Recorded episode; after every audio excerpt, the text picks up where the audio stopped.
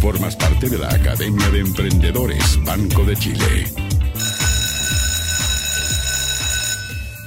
Suena el timbre y es inequívoco el momento para comenzar nuestra clase, la primera clase de hoy. ¿Te gustaría aprender a practicar el pensamiento crítico, también llamado pensamiento convergente? Hoy te vamos a entregar aquí lo que necesitas para lograrlo. En la Academia de Emprendedores damos inicio al curso Herramientas para la Creatividad, liderado por el especialista en el desarrollo de habilidades creativas para la vida, el señor Esteban Carbonel. ¿Cómo está, profe? Muy bien, muy buenas noches, Leonardo. Muy buenas noches también a todos los emprendedores que nos están escuchando. ¿Cómo estás? Bien, pues yo ahí en la semana pasada nos quedamos con una clase súper, súper entretenida, son todas muy buenas, pero el pensamiento divergente obviamente que, nos, nos mueve, nos motiva, nos eleva. Y ahora vamos con la convergencia, que es tan necesaria como siempre dice el profesor. Una cosa es tener ideas, pensar, volar y otra es aterrizarlas. Así es, y entonces la pregunta es, ¿por qué practicar el pensamiento crítico? ¿Por qué? Bueno, porque el pensamiento crítico es el complemento del pensamiento creativo cuyo uso combinado pero separado es lo que nos va a permitir siempre maximizar nuestro resultado creativo, que es finalmente el objetivo fundamental de pensar productivamente. Concepto que muchos de los que nos están escuchando vimos el semestre pasado, pero que voy a recordar su axioma. Siempre que nosotros vamos a hacer trabajo creativo, debemos primero pensar creativamente para generar muchas ideas, hacemos listas y luego pensamos críticamente para escoger aquellas ideas que tienen mayor potencial y por tanto el pensamiento crítico nos permite tomar decisiones. Pero vamos más profundamente con el pensamiento crítico. Este tiene tres características, eh, Leonardo. Es analítico, es decir, examina para conocer completamente algo, el objeto de estudio o lo que sea que estemos eh, haciendo, es evaluativo, es decir, nos permite juzgar a partir de la, de la comparación o de la medición de resultados contra algún criterio de algún tipo y por último es selectivo, es decir, nos permite elegir aquello que estamos buscando y por lo tanto nos permite tomar decisiones. Esas son las características del pensamiento crítico. Pero como esta es una clase de práctica, vamos de lleno a la práctica, ¿te parece? Absolutamente, pues, profe. Ah, ok, pues vamos allá. Entonces, un muy buen ejercicio para desarrollar el pensamiento crítico es, por ejemplo, el de definir o escribir objetos o conceptos. Pero obviamente no hay que ir al diccionario, sino que uno tiene que hacer este ejercicio que es mental, pero que también, como siempre, vamos a utilizar una hojita de papel.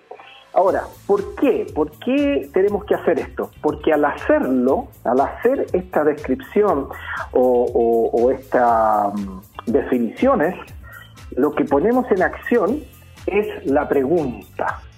Porque recuerden que la pregunta es la base del conocimiento y es el inicio del trabajo de análisis el análisis, la evaluación y finalmente la selección.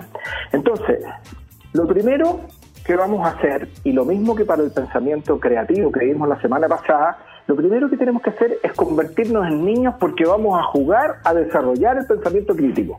Siempre que vamos a hacer estos trabajos tenemos que mentalizarnos a jugar, porque de esa manera vamos a practicar eh, algo que es entretenido, algo que, que, vamos a disfrutar, que nos va a desafiar y que claramente nos va a permitir desarrollar nuestra capacidad de pensamiento crítico.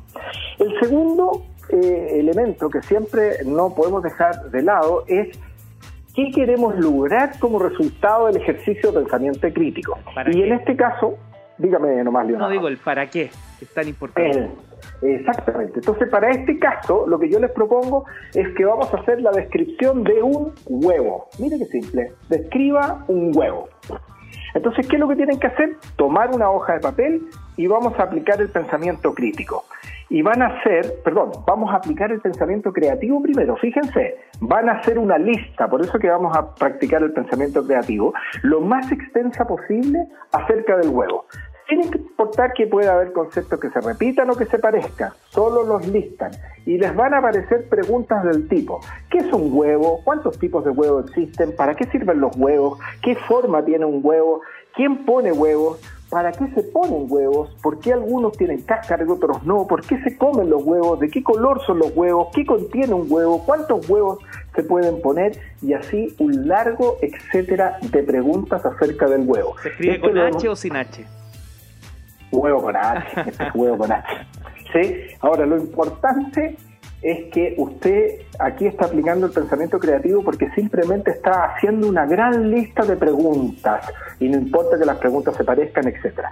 Pero una vez que tiene toda esta lista de preguntas, entonces vamos a empezar el trabajo del pensamiento crítico. Vamos con la primera pregunta que hice. ¿Qué es un huevo? Y cuando uno se ha enfrentado a la pregunta de qué es un huevo, lo primero, habitualmente lo que le viene a todas las personas es que uno piensa en el huevo de gallina. ¿Verdad? Claro, claro. Le aseguro que usted pensó lo mismo, Leonardo. Sí, pues inmediatamente. Pero resulta que a partir de ahí le van a surgir otras preguntas, porque le surgen respuestas y sobre esas respuestas surgen nuevas preguntas. ¿Y un huevo qué es? Un objeto, un cuerpo, una cosa, una sustancia. Y luego a partir de ahí surgen otras preguntas de nuevo. ¿Y qué es un objeto? ¿Qué es una cosa? ¿Qué es un cuerpo? ¿Qué es una sustancia? Y todavía no he podido describir lo que es un huevo. Porque yo, si quiero describir un huevo, tengo que decir, bueno, ¿qué es lo que es? ¿Sí? ¿Es un objeto? Bueno, pero es que el huevo no necesariamente es un objeto porque los objetos pueden ser animados o inanimados. Por lo tanto, ¿puede ser un cuerpo? Sí, puede ser un cuerpo. ¿Por qué? Porque es un conjunto de partes que está autocontenida y que los huevos tienen vida ya, ok. ¿Es una cosa? No, porque una cosa es demasiado amplia. Entonces, podría decir que un huevo es una cosa. Ok. Entonces, ¿y qué más puedo decir del huevo? Puedo hablar del huevo, bueno, desde su forma. Eh, ¿Cómo es la forma del huevo? ¿Es ovalada? ¿Es, eh, redonda? ¿Es redondeada? ¿Sí? Eh, ¿Quiénes colocan huevos? Los huevos... ¿Quiénes colocan los huevos? Parece que las hembras colocan los huevos. Ah, y todas las hembras colocan huevos y las hembras de todas las eh, de, todos los mamíferos colocan huevos o también colocan huevos los insectos o colocan huevos los reptiles y los peces. Y uno entonces se da cuenta que a partir de estas preguntas uno empieza a hacer un análisis se da se da cuenta Leonardo uno empieza a hacer un examen que es lo que le permiten hacer estas preguntas acerca del huevo, para que finalmente uno pudiera hacer una descripción. Dígame. No, que además cuando, cuando hiciste una pregunta que para mí me resultó clave, porque yo aquí anoté cosas, qué sé yo, pero de repente dijiste, seguramente todos piensan en un huevo de gallina. Y, claro, ahí me, rompiste todo el esquema porque dije, dejé afuera, por ejemplo, los huevitos de chocolate. Que También. ¿ah? Entonces, son, son una, al final yo dije, bueno, en realidad son como una forma, porque parece que todos los huevos de la, de la especie que sea, sea tienen relativamente la misma forma. Bueno, era eso, dentro me fui un poco a la, a la divergencia y creatividad para volver a la convergencia. Exactamente, y me parece muy bien, porque en el juego de la creatividad uno siempre está en el proceso de divergir y de converger. Entonces, por un lado, yo genero opciones y por otro lado, converjo haciendo estos análisis y estas evaluaciones, porque finalmente el resultado que yo debo tener de este, del, uso del pensamiento crítico para este ejemplo en particular, que qué es lo que es un huevo, yo podría hacer una breve descripción y decir que un huevo es un cuerpo que tiene una forma redondeada, que son producidos por las hembras de las distintas especies del reino animal y son fertilizados por los machos, de cuyos resultados se gesta la creación de nuevos seres y así podría ir ampliando esta descripción de lo que es un huevo.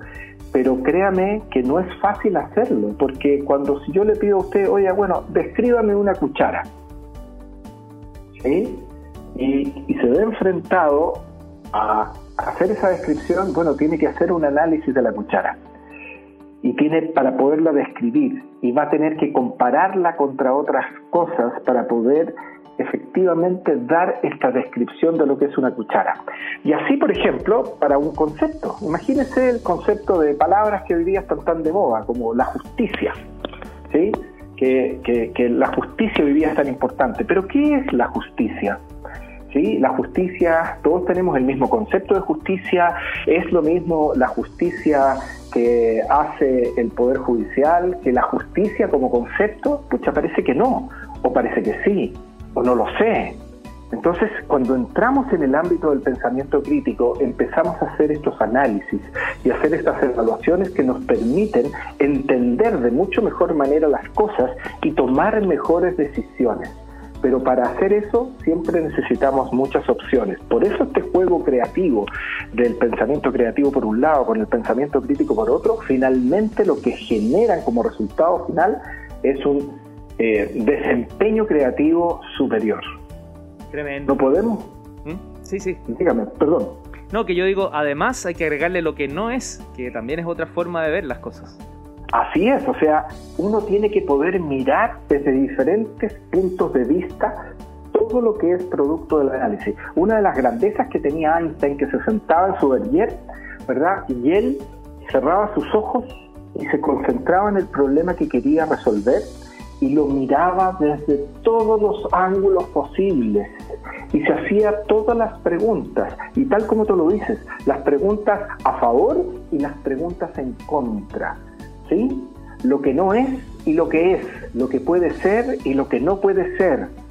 Todo eso le va dando una información importantísima acerca de las cosas que finalmente le van a permitir ir mucho más allá de lo que uno normalmente eh, baja, porque uno tiende a quedarse simplemente con los enunciados de las cosas y eh, digamos que profundiza poco. El ahorro, el, ahorro de energía, pues profe, si el cerebro no quiere gastar energía, así que dice ya, recorre la ruta de siempre nomás, ¿para qué te desgastas? Así es, pues el patrón es un hacedor de, o sea, el cerebro, perdón, es un hacedor de patrones para no gastar energía.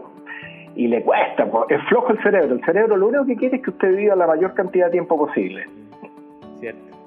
Pero, ¿se nos queda algo en el tintero o estamos en la clase de hoy? Quiero que dejarles un ejercicio. Ya. Eh, hagan esto mismo que hicimos para el huevo y hagan estas listas de preguntas. Todo esto además está en el, eh, va a estar en el, en el podcast que queda de esto, pero háganlo para palabras como la justicia, palabras como la equidad, palabras como, como la igualdad, que, que ahora todo el mundo habla de eso, pero ¿qué es eso finalmente? Es bueno hacer ese ejercicio. Pónganse también, describan lo que es una silla, lo que es un dedo, ¿sí? Lo que es un ojo. Y traten de hacer esas descripciones lo más extensa posible. Eso es poner en práctica el pensamiento crítico. Profesor Esteban Carbonel, especialista en el desarrollo de habilidades creativas para la vida y profesor del curso Herramientas para la Creatividad eh, aquí en la Academia de Emprendedores. Muchas gracias por la clase de hoy. Buenas noches, Leonardo, y buenas noches para todos. Y estamos viéndonos en, un par de semanas más. ¿sí? Un abrazo. Que estés muy bien. Chao, chao. En ADN, formas parte de la Academia de Emprendedores Banco de Chile.